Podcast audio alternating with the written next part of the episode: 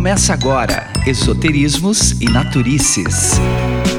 Yes, I am a witch, and I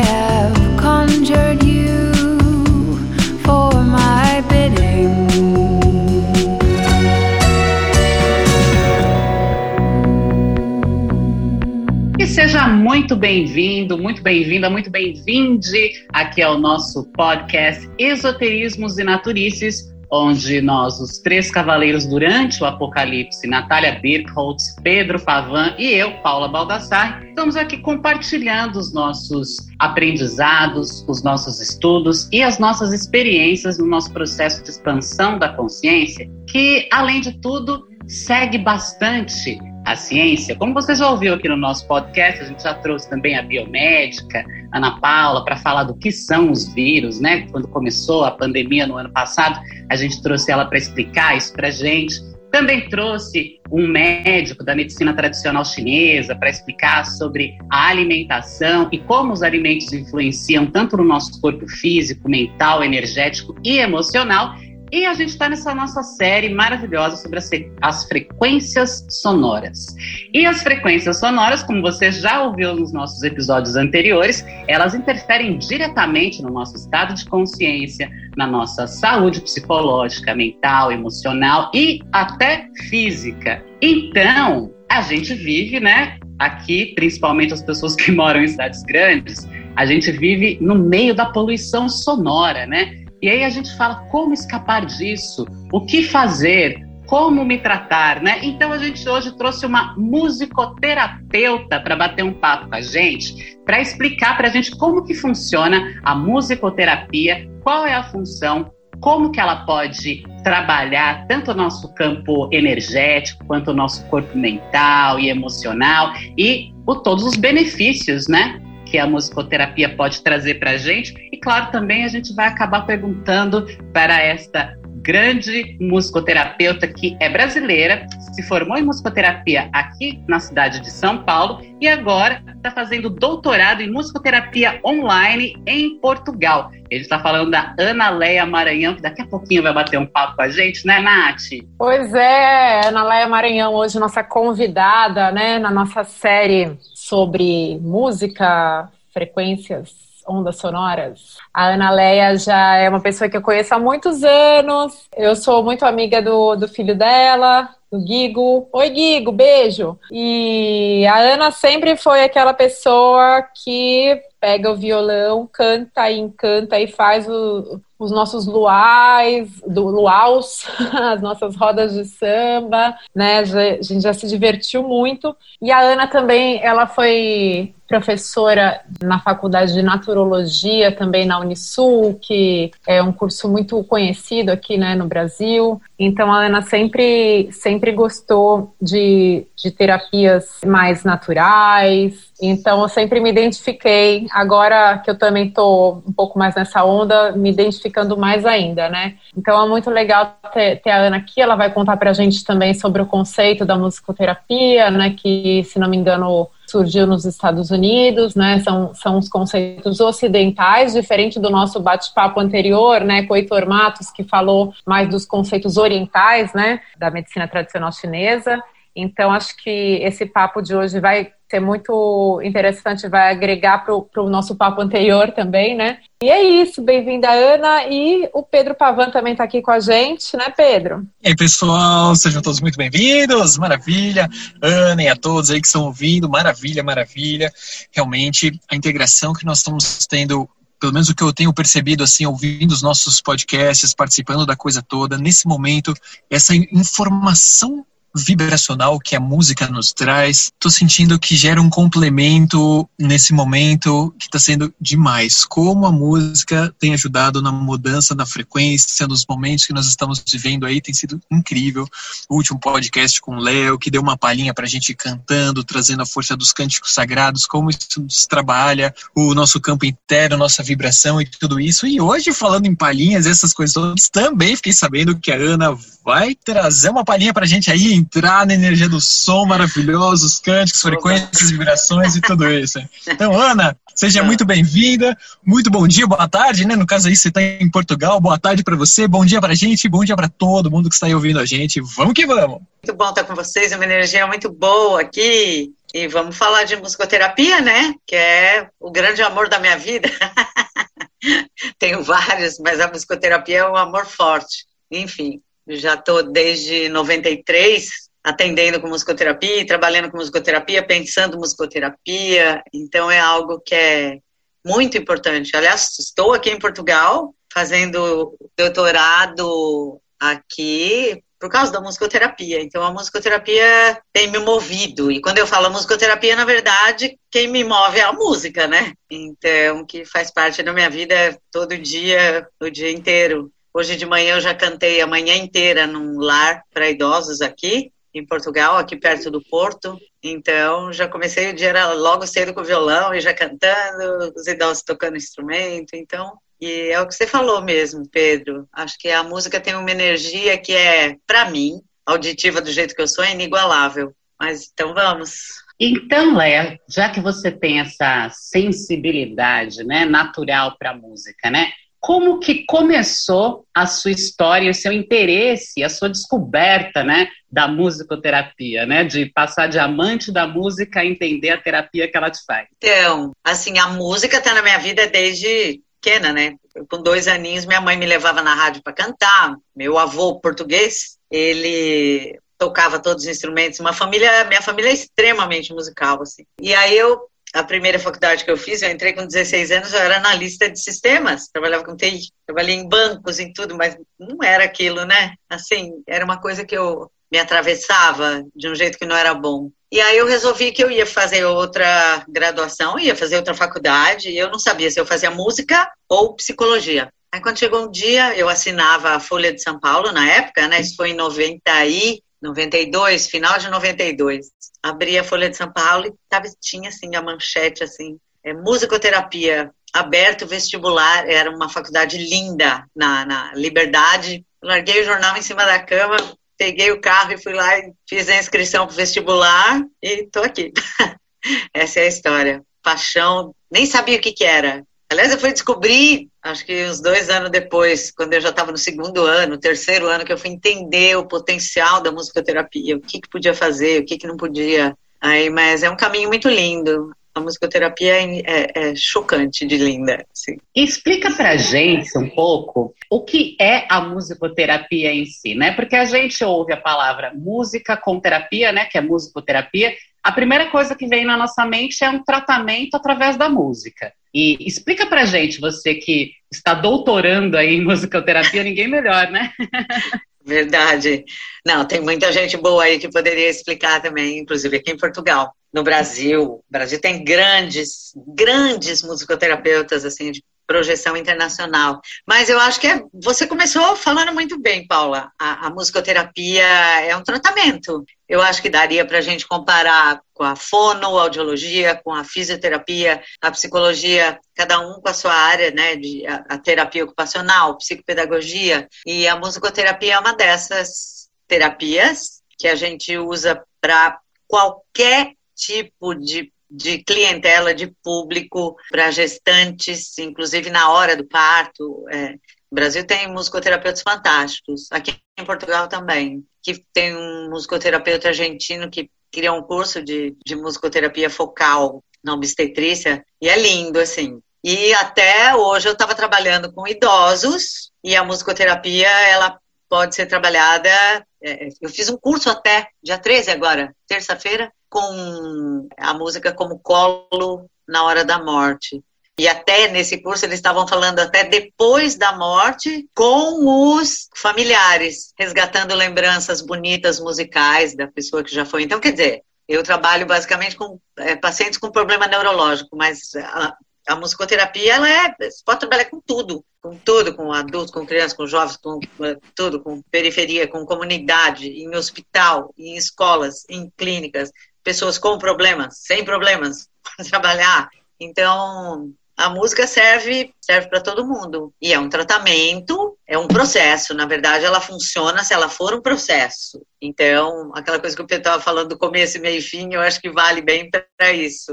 A gente começa um processo, conhece essa pessoa, faz um vínculo, é, traça os objetivos que a gente quer para aquele processo, faz, tem avaliações durante esse processo até o momento da alta. Cara, isso que você está trazendo é muito interessante, porque cria uma perspectiva de entendimento e até uma renovação da nossa forma de ver, sentir e perceber a música, né? Olha só com essas, esse começo, essa introdução das informações, como já gera uma perspectiva diferenciada. Eu acho que isso é o interessante quando a gente pega um conceito ou algo que inicialmente talvez fosse de um senso comum e a gente começa a estudar isso efetivamente, né? Tornando talvez até uma ciência. Eu não sei se a gente pode dizer isso efetivamente como uma ciência, mas começa a se desenvolver uma linha, um tratamento, um procedimento que realmente começa a fazer diferença, né? E olha como Sim. coisas comuns, como a própria música, a musicalidade, o som e tudo isso, tem essa potência, né? Estou achando interessantíssimo. A Nath falou que você deu aula na, de naturologia e tudo mais. Eu comecei a cursar naturologia também, ah. foi a primeira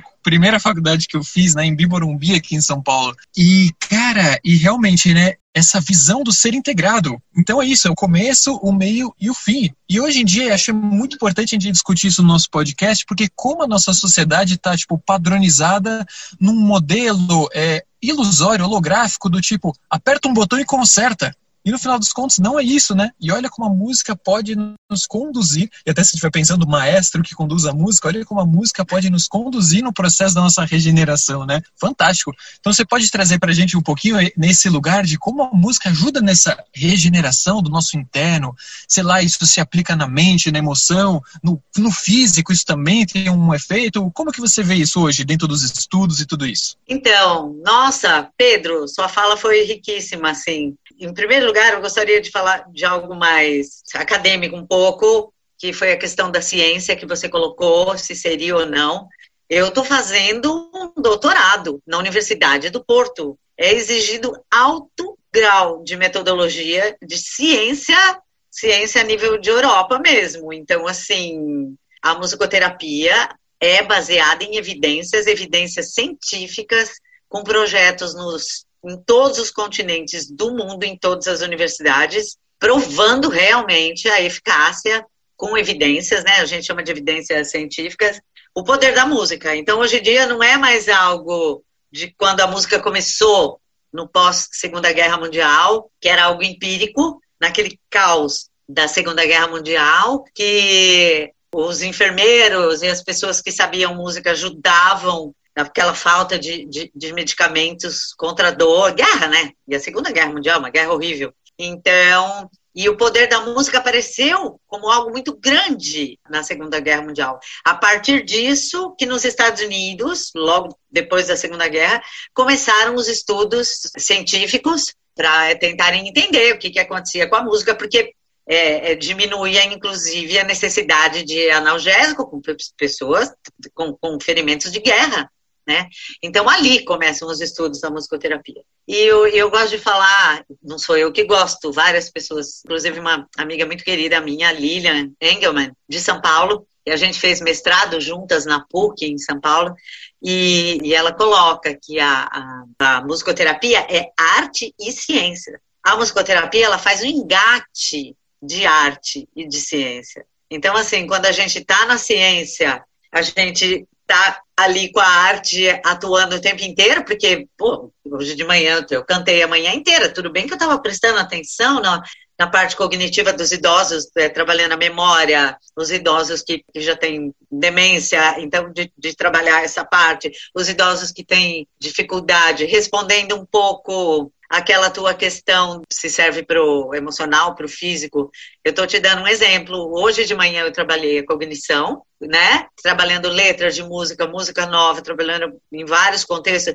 Que música é que a gente acabou de cantar com vocês? Olha, vamos lá decorar. É viver, amar e cantar. O que, que é mesmo que a letra traz? Então tá, estou trabalhando estou te explicando. Aqui é Lusíadas no telegrama, né? Mas, mas, enfim, trabalhando a parte fisiológica com instrumento, por exemplo, conseguir tocar no ritmo, conseguir cantar, trabalhar a respiração, trabalhar a projeção vocal, você trabalha toda a questão orofacial, toda a questão de mobilidade oral, de voz, de respiração, de ritmo, de pés, trabalhei corpo, e a emoção, tipo, trazendo conteúdos para eles ficarem felizes, para cantar, para alegrar. E, e, um pouco é aquilo mesmo, que você, por isso que eu falei que sua fala foi muito rica, Pedro, porque não existe musicoterapia para curar uma dor de joelho, vai, entendeu?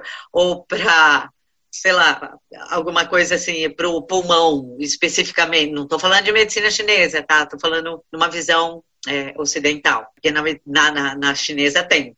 E é outra explicação e é outro contexto. Mas a música, quando você está naquela escuta musical, ela te absorve integralmente. Então, assim, eu não consigo. A, a, musicoterapia, ela traz a gente, que é bem a questão da naturologia, numa visão integradora de ser humano. Integrar você internamente, você com as pessoas, você com o mundo, você com, com o ambiente, que eu chamo de ambiência, até no meu segundo livro, com toda a ambiência que te cerca, você com a natureza, uma visão ecológica de música, você, sabe? Então, assim, eu não concebo a musicoterapia sem ser dentro de uma visão integradora de ser humano.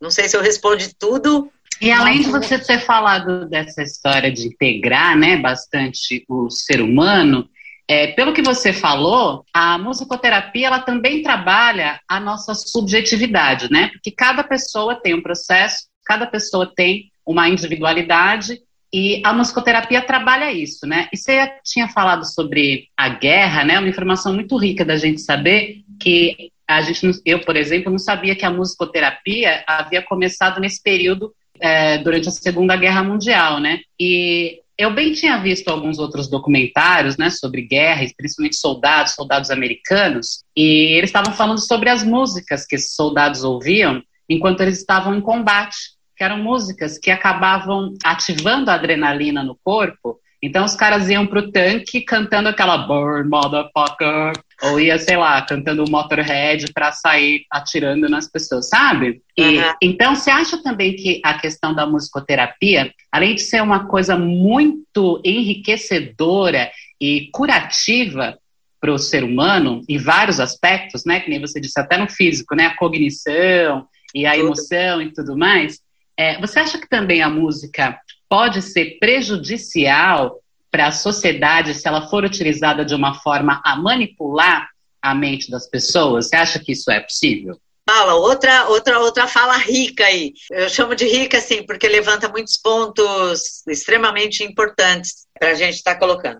Vou separar em três. Uma delas é a questão do início da musicoterapia, e da música, que eu quero esclarecer alguns pontos aí, a música fazendo mal e a música com a questão da subjetividade, da individualidade de cada ser humano. Tudo isso é objeto da musicoterapia, então vamos colocar um de cada vez. Eu vou começar pelo histórico. Quando a gente fala da musicoterapia, começando na Segunda Guerra Mundial, é a musicoterapia na visão ocidental e estudos acadêmicos, evidência científica. Então, por quê? Gente, o xamanismo que a gente usa, vira e mexe, me pega, pegando elementos, fiz cursos com relação a isso e uso muito em consultório também, né? Essas questões da, da rítmica, dos sons viscerais. Então, assim, a gente tem de, de sons da floresta, é, de instrumentos dos aborígenes, o didgeridoo, sei lá, a gente traz dos índios, meu Deus, aquela tum, tum, tum, tum, tum, tum. Vira e mexe aparece em grupos essas questões. Então, assim, a, a música, ela é utilizada para cura antes da fala, desde que o ser humano é ser humano, né? Assim como as mães cantam para os seus filhos, embalam seus filhos em ritmos e canções, também. Então, quando eu falo do surgimento da musicoterapia, usando esse termo, que é um termo registrado, que é um termo aprovado, que é um termo legal, né? Assim, no mundo inteiro, quando eu falo do início da musicoterapia, é o início da musicoterapia com evidência científica. Então, só para deixar claro, porque o uso da música é muito, muito, muito maior do que o uso baseado em provas, em, em, projetos, em evidências científicas. Então, esse é o primeiro ponto que eu acho que a gente precisa esclarecer. O segundo é a música fazendo mal. Gente do céu, isso tem vários musicoterapeutas, inclusive eu estava até relendo esses dias o musicoterapeuta André Brandalize, baita musicoterapeuta PHD dos Estados Unidos, fez a formação dele, musicoterapeuta incrível, amigo meu querido E a, a, mulher dele também, uma baita musicoterapeuta, canta, uma cantora fantástica, assim. E ele escreve sobre questões de erros no usar a música por musicoterapeutas. O Benenson, musicoterapeuta argentino, também que foi um fantástico, fantástico, fantástico. Ele tem um método, que é o benezoniano, que é o método dele, ele que ajudou a criar a musicoterapia e abrir a faculdade em São Paulo, na Liberdade, que eu, foi a faculdade que eu fiz, e ele fala da é, é, iatrogenia, de, de, de você cometer atos iatrogênicos e erros, tipo, colocar uma música que você não devia colocar e aquela música fazer mal. Gente, agora saindo não só na musicoterapia, mas eu lembro é, que teve uma época em Criciúma que eu fiquei chocada, assim, gente, quantos assassinatos não tem? Porque a pessoa não aguenta o outro lá, a música do vizinho, ou barulho, uma vez em Criciúma teve um caso lá de um assassinato, o cara tinha uma serralheria, e era 5 horas da manhã, o cara tava lá na serralheria, aquele negócio de metal, Bom, resultado, um dia o vizinho que cansou de reclamar foi lá e matou o cara. Então, questão sonora, briga, gente, por causa de som, né? Aquilo que, que Natália começou a dizer é, com relação a, ao mundo barulhento. Cara, barulho, ruído, estressa, estressa no nível de, de produção de adrenalina. Isso é fisiológico, é fisiológico. A música, a música pode fazer muito mal. Eu sou muito auditiva, sou muito crítica, e assim, gente, eu sou uma, eu entro numa loja e tá tocando, eu nem gosto de falar, mas tem uns estilos de música que eu não suporto. O que, que eu posso fazer? Eu, entrando já no terceiro assunto que a Paula colocou, que é com relação à nossa individualidade sonora, que na musicoterapia a gente chama de identidade sonora musical. Se tem alguma coisa que não bate, tipo sertanejo, sertanejo universitário, não a música caipira, essa de raiz, é é, tem umas coisas lindíssimas disso, assim, que, que extrapola, é outra coisa. Estou falando desse sertanejo que fica martelando a mesma coisa, aquela coisa. Se eu entro num lugar, posso falar por mim, né? E vou falar assim, eu saio. Estou falando por mim, que eu acho que cada pessoa tem o direito de gostar e de desgostar das suas coisas, né? Você então... pode falar por nós, porque eu também detesto sertanejo universitário, viu? Que a gente não tem Nossa. preconceito com o que a gente não gosta. A gente não gosta na mesma Meu proporção. Deus. Não gosta, pra mim não dá aquilo, não, não bate, cara. Então, assim, aquilo me irrita de, de, de uma tal maneira que eu, se eu entro, eu sou incapaz de comprar uma caixa de fósforo, nem sei se existe caixa de fósforo hoje em dia, mas enfim, é um exemplo, é um exemplo que às vezes a gente fala, né, uma coisa pequena, uma coisa minúscula, entrar e comprar, se estiver tocando, não entro, não consigo. Então a gente tem criado, inclusive, desenvolvido esse tema pelo Benenson, que é o, esse musicoterapeuta argentino, ele é um psiquiatra e um pianista, compositor, concertista, assim, um cara. E, e, ele é um cara que uma contribuição assim incrível para a musicoterapia mundial, mas principalmente Argentina e Brasil até hoje. Ele continua desenvolvendo, já está com 80 anos, 80 e tantos anos, e continua desenvolvendo a teoria dele. Então, ele é um dos conceitos fundamentais, assim, que a musicoterapia quer fugir, quer fugir, quer fugir, às vezes diz que é simplório, mas didaticamente, eu acho que ela é muito boa de explicar, que é o conceito de identidade sonoro musical. Então, desde a gestação, desde. Porque, olha, o, o, a partir da terceira, quarta semana de gestação já está formada. O, o feto, ele já consegue ouvir sons. E, além disso, tem o batimento cardíaco da mãe, os sons, da, aquela vibração, porque a vibração tem um ritmo. E essa vibração não é constante, porque toda mãe tem hora que o, corpo está mais acelerado, menos acelerado. Tem dia que nossa barriga está mais barulhenta, nosso intestino está mais barulhento. Os barulhos externos, eles chegam filtrados, mas de alguma forma esses sons chegam para o bebê, né, através do mundo externo. O bebê reconhece a voz do pai, se é um pai ativo na, na, na, durante a gestação. Então, assim, o bebê reconhece a voz da mãe, gente. Isso é tem testes e testes, mas testes provando isso. É, ah, eu tenho uma prova também cabal, que a filha da minha ah. amiga, ela passou a, a, gravidez todinha falando comigo, porque a gente sempre fica o dia todo falando no WhatsApp mesmo. A criança nasceu e a criança conversava comigo como se ela me conhecesse para sempre, né? Ah, gente, e eu falei, nossa, como que pode isso, sabe? Ela falou, é porque ela ouviu a sua voz na barriga o tempo todo. E eu realmente não tinha me tocado que a criança recebe todas essas é. estimulações sonoras, né, do meio. Aposto Aliás, que a é primeira. Desculpa cortar, aposto não, que não, a primeira vai. palavra que ela disse foi Paula Não foi essa a primeira palavra que a criança disse foi Paula, só pode ser, né? Ou então, Não, né, pior que pá, não. pá, pá, pá, pá, né? Ou então, pá, pá, pá. Ela falou papapá, mas não era pra mim, não. Era pro papai dela, só que ela falou pra mamãe dela. Ah, E a mamãe Ó. ficou chateada. Ó, eu entrei no meio do assunto aqui, mas ó, só vou acrescentar mais um assunto aí, Ana, para você trazer pra gente que eu achei o máximo. Eu, eu não sei se as palavras são essas aqui, mas estava falando alguma coisa da ressonância sonora individual, tipo uma identidade. identidade sonora musical. É o Isso, termo exatamente. certo, que é, é o termo Isso. que a gente dá para os alunos, que tem teoria sobre isso, né? Eu acho que isso soma muito, porque nos últimos bate-papos nós estávamos entre nós aqui, confabulando e trocando umas ideias e trocando experiência entre nós. Que, por exemplo, tem alguns, como você até citou, alguns tons das músicas, ou ritmos, ou a sonoridade, geram um efeito de desconforto pessoal e tudo mais. Então, talvez isso estivesse associado a isso. E até uma coisa que a gente conversou aqui, todo mundo fala, não, porque agora na, na pandemia, vamos ouvir uns mantras aí, entrar no estado de relaxamento. E, tipo, tem pessoas que vai odiar aquela sinfonia de fundo lá. E a gente falou muito, tipo, vai buscar entender aquilo que faz sentido para você nesse momento, né? Então, tipo, tem alguma, alguma dica, alguma forma que você poderia trazer para as pessoas tentarem identificar em si qual é a sua ressonância, a sua identidade musical? Tem alguma forma de conduzir as pessoas a isso? Eu acho que assim, olha, o jeito mais fácil de saber é, por onde transita a, a, sua identidade musical é aquilo que você vai buscar no, no Spotify, no, no, sei lá, ou ainda quem tem, né, estante de CD, ou quem escuta determinada rádio porque toca determinado tipo de música. Então, assim, é, o que faz parte daquela identidade sonora musical faz bem para a pessoa. Então, ela busca aquilo. Isso é totalmente individual. E outra questão importante disso é que é assim, ó, a identidade sonora musical, ela é dinâmica durante a vida. Por quê? Porque a gente sempre está escutando coisas novas, a gente, o mundo está sempre bombardeando a gente de sonoridades diversas. Então isso é algo que assim que é muito variável e é muito dinâmico para a própria pessoa. Ó, o que é comum acontecer, né? Que eu até brincava com meus alunos assim, ó.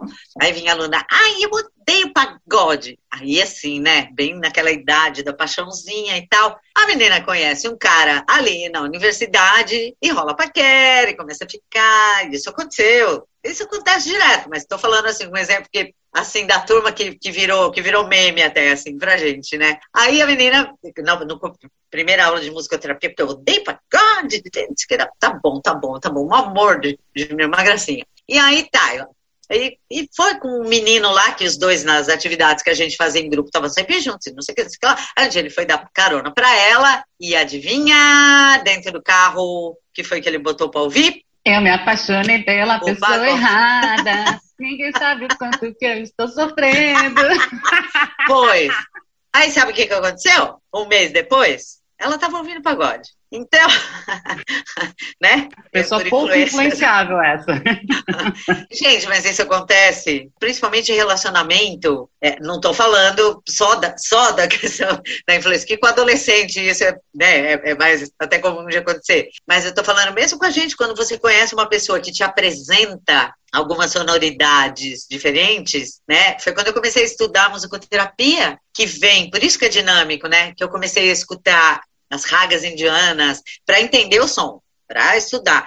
Comecei a estudar a escala pentatônica oriental. Então, assim, esses sons, né? É, é, circulares, é, o, o, som indiano que, que não tem as notas musicais com os intervalos igual a gente tem no Brasil, no, no Ocidente, melhor dizendo. Então, o que que, que que acontece? Você, essas novas sonoridades, elas são acopladas a você. Tipo assim, ó, você começa a fazer capoeira. Gente, não tem como. A, a, o som daqueles instrumentos, o som do berimbau, vai fazer parte da sua identidade sonora musical. Se você se converte a qualquer religião que seja, a umbanda, você vai pegar aqueles toques daquele tambor da umbanda. Se é um, um evangélico, você vai pegar aquela, aquela melodia toda daquelas músicas evangélicas. Então, assim, dependendo de como dos caminhos para onde a vida te leva. Se você resolve aprender um instrumento musical, erudito. Você vai povoar sua música de sonoridades diferentes daquela que você vinha até então. Então, por isso que é dinâmico isso. Então, você não tem uma identidade sonora musical fechada, né? Normalmente ela é aberta. E dependendo das fases da vida, isso vai mudando. O que que, ó, outra coisa que era comum, assim, adolescente, na fase forte da adolescência, ele nega as raízes dos pais, as raízes musical dos pais. Aí depois, quando ele vai ficando adulto, a pessoa volta a querer resgatar aquele vaneirão gaúcho, aquela música nordestina, ou, ou se o pai é, sei lá, é colombiano, ele vai trazer aquelas músicas de lá, ou ele vai trazer aquelas músicas do, do caipira, do, do interior de São Paulo, sei lá, entendeu? Então, assim, durante as fases da vida, tem determinados comportamentos que na adolescência, na adolescência aquela música da modinha do grupo e, e, eles são normalmente radicais com relação àquilo, né? E depois isso passa, isso passa. Então a é. questão da identidade musical, é por isso que a gente fala que ela é dinâmica, e não tem uma regra né? Às vezes tem coisa que você não gosta e você passa a gostar, tem coisa que você gostava que depois, tipo, comigo, flauta andina, da época, na época da faculdade, era a única música de relaxamento que tinha, ela falava, fu, fu, fu, fu. meu Deus, eu hoje eu não posso ouvir aquilo. Então, assim, é, é, a identidade sonora musical é muito dinâmica, e não dá é. pra gente fazer uma receita de bolo, né? É, eu acho que à medida que também que a gente vai amadurecendo, a gente vai mudando os nossos gostos, né? Não só musicais, Muda. como estéticos, enfim, até os nossos relacionamentos, né? Que é, é, como diria Raul Seixas, né? A gente é uma metamorfose ambulante. Né? Isso! Né? Sempre mudando. E Ana, você elencou aqui, né, alguns dos benefícios que a musicoterapia traz, né, para os pacientes, que eu, que eu anotei aqui, que eu achei bem interessante. Então, ela ela atua na cognição, na memória, na coordenação motora, né, na respiração, na projeção vocal, né, ela ajuda nas emoções, então tem uma série de, de, de, benefícios, né, e deve ter outros mais aí que a musicoterapia traz. Eu queria saber se isso tem algum link com aquilo que a gente conversou, que você me contou a respeito das couraças de Reich. Aí é outro, é outro assunto, mas que eu acho é bem interessante também. Então, ó, só para complementar, vamos separar em dois. Eu estou fazendo bem igual a professora aqui, né? Por favor. Estou separando as perguntas de modo didático poder respondendo para as pessoas poderem talvez compreender melhor assim. Então assim, a primeira questão, por exemplo, quando você pega a musicoterapia neurológica, que é um estudo forte que tem hoje em dia uma formação específica, a gente trabalha é, essencialmente de reabilitar ou habilitar né, para quem não teve habilitada ainda ou reabilitar para quem perdeu funções neurológicas. Então, criança que nasce sem essas funções e que nunca teve, ou alguém que por um acidente, por um, por um AVC ou por outra ah, questão, perde essas habilidades, a gente reabilita. E são técnicas da musicoterapia, a gente tem técnicas, a gente tem procedimentos, métodos bem específicos mesmos, assim, mesmo que a gente pode trabalhar para reabilitar. Então, tem a questão neurológica, comprovação científica, evidências e etc e tal, que a gente pode colocar com relação a isso, né? Em relação ao Reich, que era um discípulo de, de foi um bate-papo, né, que a gente teve, que eu acho que é, é, é algo bem interessante, que acaba aparecendo na prática, principalmente prática em grupo, né, que, que as pessoas fazem a movimentação é, corporal, ela acontece de acordo com a música que a gente coloca, óbvio, né? Que a maioria das pessoas sincroniza o estímulo sonoro com a expressão do corpo. Isso é algo que acaba sincronizado na maioria. Quer dizer, tem gente que é meio desengonçado, né? Mas, mas tudo bem. Ah, isso acaba de alguma forma sincronizando. E com isso, a gente acaba é, tirando alguns elementos que a gente termina por usar na musicoterapia para atingir objetivos, né? Então, falando assim, grosso modo, o Reich, ele trabalhou com o discípulo de Freud, né, como eu já disse, ele trabalhou com a... Ele foi um dos criadores, que depois foi seguido pelo Alexander Lowen, da bioenergética, das couraças, que os seres humanos, conforme o histórico de vida e conforme os traumas que a pessoa vai, vai passando, os problemas que ela vai passando na vida, o que, que acontece? Determinadas partes do corpo vão ficando bloqueios, que ele chama de, de, de couraças, né?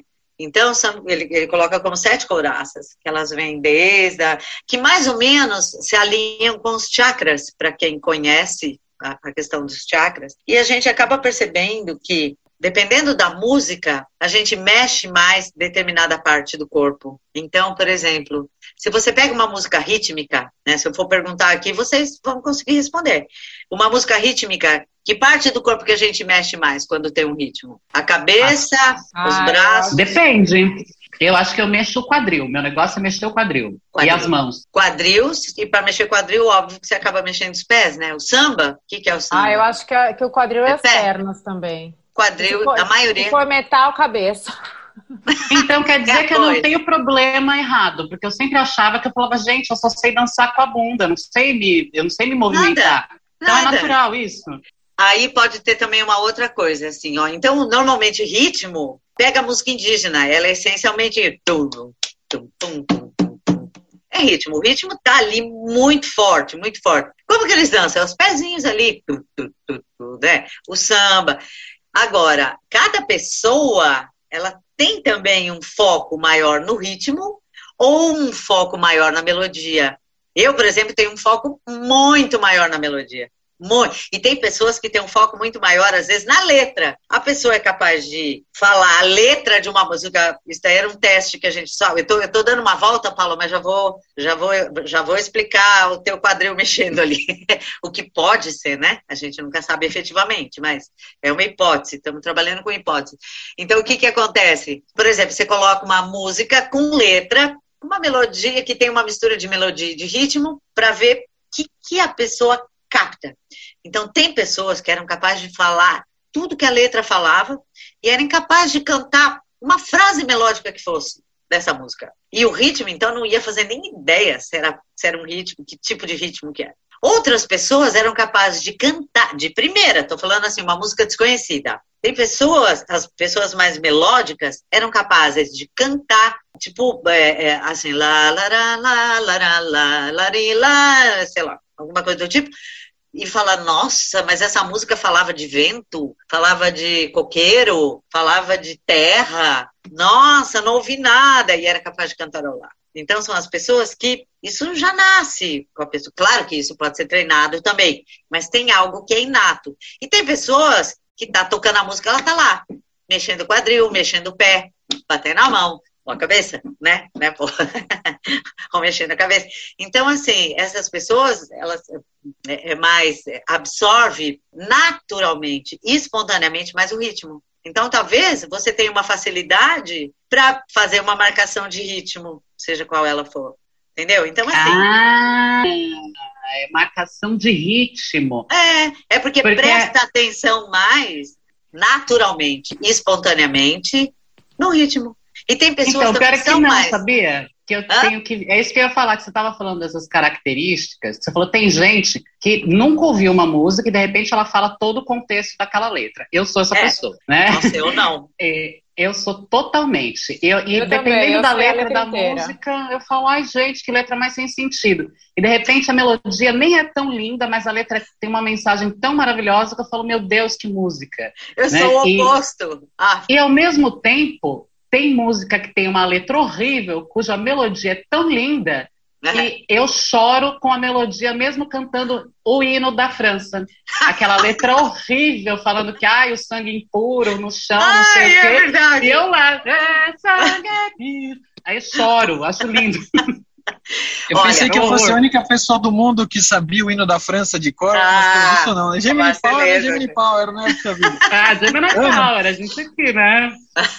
Eu, Ana, eu queria ter um podcast de oito horas com você, Ana. Olha Ai, só que beleza. É. Poxa vida, com certeza a gente fala e a gente vai ter que arrumar um outro esquema, um outro bate-papo, um outro assunto, um outro título para enfiar a Ana para vir conversar com a gente de novo, porque fala sério, foi maravilhoso o nosso bate-papo até aqui. Como infelizmente nós temos o nosso tempo do nosso podcast, essa coisa toda, eu queria chamar para a gente fazer um finalzinho. E aí, Ana, se você puder fazer uma palhinha do axé vocal vibracional, a gente sabe que você já separou seu violão aí para trazer os poderes vibracionais para a gente aí. Hum, acho que não só eu, a Paulinha, a Nath, mas todo mundo que está ouvindo a gente agora vai ficar muito feliz em ouvir os seus padrões vibracionais maravilhosos. O que, que vocês acham, meninas? Por mim, eu sou todo ouvidos. Ah, eu posso tocar. Eu vou fazer uma, uma coisa de musicoterapeuta aqui. Tem uma tem duas músicas, talvez vocês nem conheçam, mas enfim. Sai Guarabira, são uns caras muito antigos, mas que o Pó da Estrada é uma música muito linda. Ah, eu sou idosa, eu conheço. Eu, eu, eu queria muito ouvir um sertanejo universitário, né? Mas pode ser essa daí também. Gente, olha, esse. Ai, Ah, vai cair a internet, sabe? Ó. Aí, a internet Cara, um vai diabo. cair agora, Pedro. Ou Ele então tem odeia, aquela viu, do, Ana? do Nando Reis, o All Star. O Pedro vai ter Sai um negócio. Guarabira. Eu Sai também. Guarabira? É. Vamos. Ah, é diferente, né? Eu pensei em alguma coisa diferente Ah. aqui, ó. O pó da estrada brilha nos meus olhos, como a distância, matando as palavras na minha boca, sempre a mesma sede. O pó da estrada.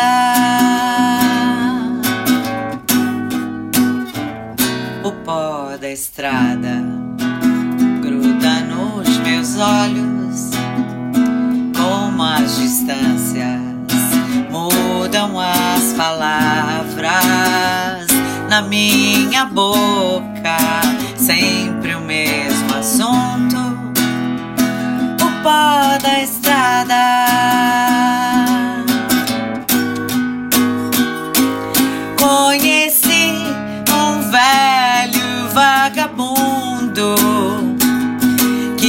Andava por aí sem querer parar. Quando parava, ele dizia a todos que o seu coração ainda rolava pelo mundo. O pó da estrada fica em minha roupa, cheiro forte da poeira levantada, levando a gente sempre mais à frente, nada mais urgente.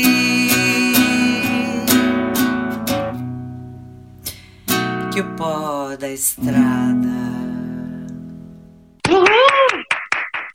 Muito legal. Sai Guarabira. Que linda, Ana.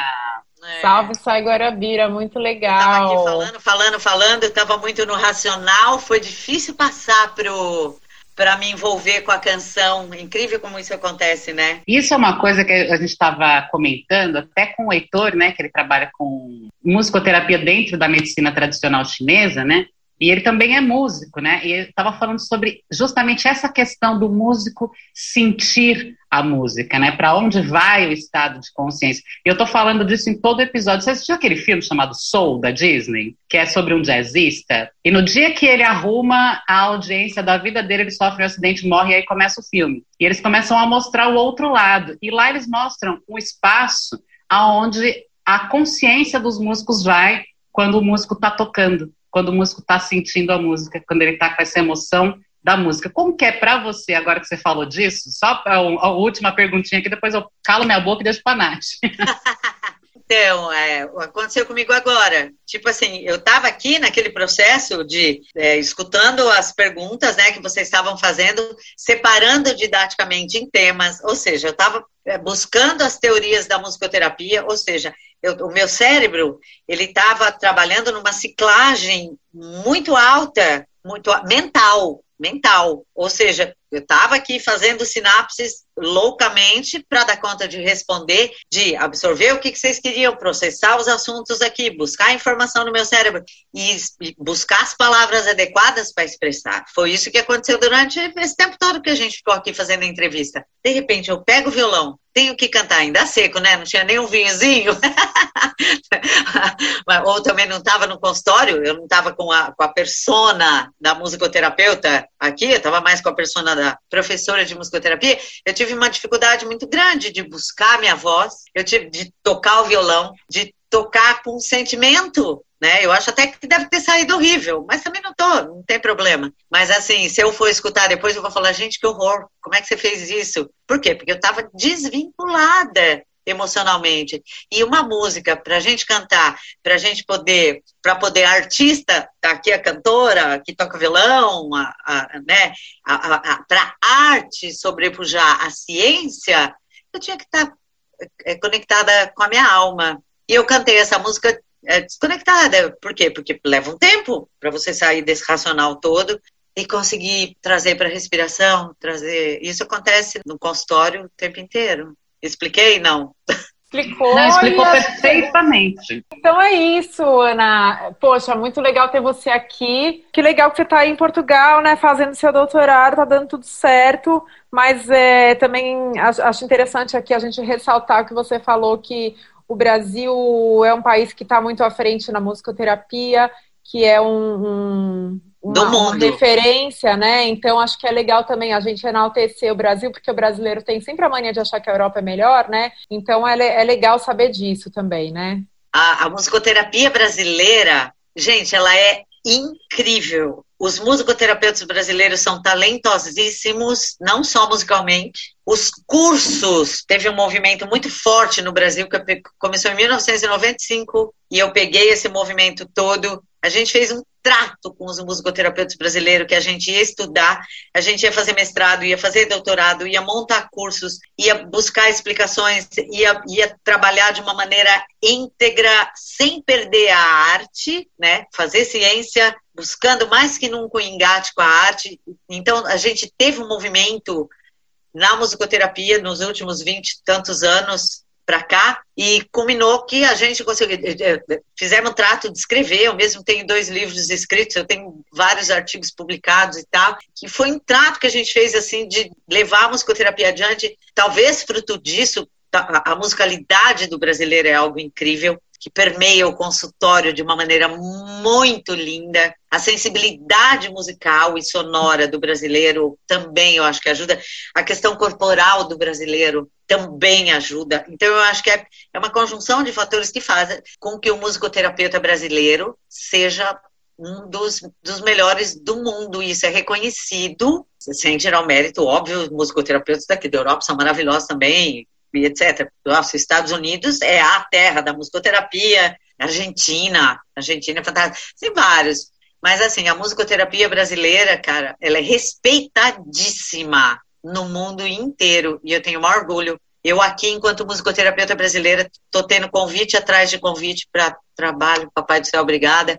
Então, eu acho que com um respeito muito grande, assim. Então, eu sou muito orgulhosa de, da minha formação no Brasil. Estou o doutoramento agora aqui, né? O doutorado agora aqui, mas eu tenho um orgulho imenso da minha formação é, de musicoterapeuta no Brasil e que é muito valorizada aqui na Europa. Muito bom saber disso, né, Ana? A gente realmente tem muitos preconceitos e tudo isso faz parte do processo que nós estamos vivendo, né? Quem sabe as vibrações sonoras aí nos ajudem a movimentar o nosso estado interno e entrar nas transformações que todos nós estamos precisando viver, né? E reviver nesse momento aqui do, do processo todo, né? Então, mais uma vez, eu te gostaria de agradecer muito você, Ana Leia Maranhão, pela sua participação aqui no nosso bate-papo. Vamos sim inventar alguma outra coisa para você vir conversar com a gente, que não só eu, mas tenho certeza todo mundo que está ouvindo aí adorou, amor de paixão. E me fala uma coisinha, última coisinha só para a gente finalizar aqui. Se alguém quiser entrar em contato com você, conhecer mais seu trabalho, achar você, você tem algumas redes sociais, Instagram, essas paradinhas todas Tenho. que você gostaria de compartilhar aqui? É Ana Leia Maranhão é, Ana Lea, outro nome, né? Sem o I, Ana Lea Maranhão. Aí dá, dá para me contatar pelo Messenger ou, ou, ou, no Instagram também. é Ana Leia Maranhão. É, só que daí tudo junto, né? É, tudo junto minúsculo. Eu acho que por esse, pelo direct, é, eu acho que é, é mais fácil. Beleza, É, maravilha. Pode deixar que a gente acha no você lá. Instagram ou, no, ou no, no, no, no, no Facebook também. E aí de lá a gente, a gente troca outros contatos, telefone, e-mail, sei lá, e daí, e daí se fala. Eu sou bem aberta para diálogos, então acho que bem bom. É isso, maravilhoso. Pode deixar que a gente vai achar você, a gente pega e põe no nosso Instagram lá no Esoterismos e Naturistas, seus contatos e essa parte toda. E vamos se alinhando. Então, mais uma vez aí, gratidão. E gratidão a todos vocês que também estão ouvindo, acompanhando o nosso podcast, essa coisa toda. Se eu não me engano, nós estamos encerrando agora essa nossa playlist de bate-papos musicais, frequências, ondas sonoras. Talvez a gente poderia fazer um, mais um capítulo final, fazendo aquele apanhadão geral de tudo, que eu acho maravilhoso a gente fazer uma síntese de tudo que nós experimentamos aqui. Vamos junto, beleza? E caso você queira compartilhar alguma ideia das sugestões de vices ou até mesmo convidados para a gente trazer aqui para o nosso podcast, fiquem super à vontade, entrem em contato com a gente lá no nosso Instagram, Esoterismo Naturistas, e vamos que vamos juntos nessa construção, galera. Um abração a todos. Beijo, gente. Muito obrigada. Valeu, obrigada, beijo obrigada. Tchau. Valeu. Termina aqui Esoterismos e Naturices. How could I know my spell?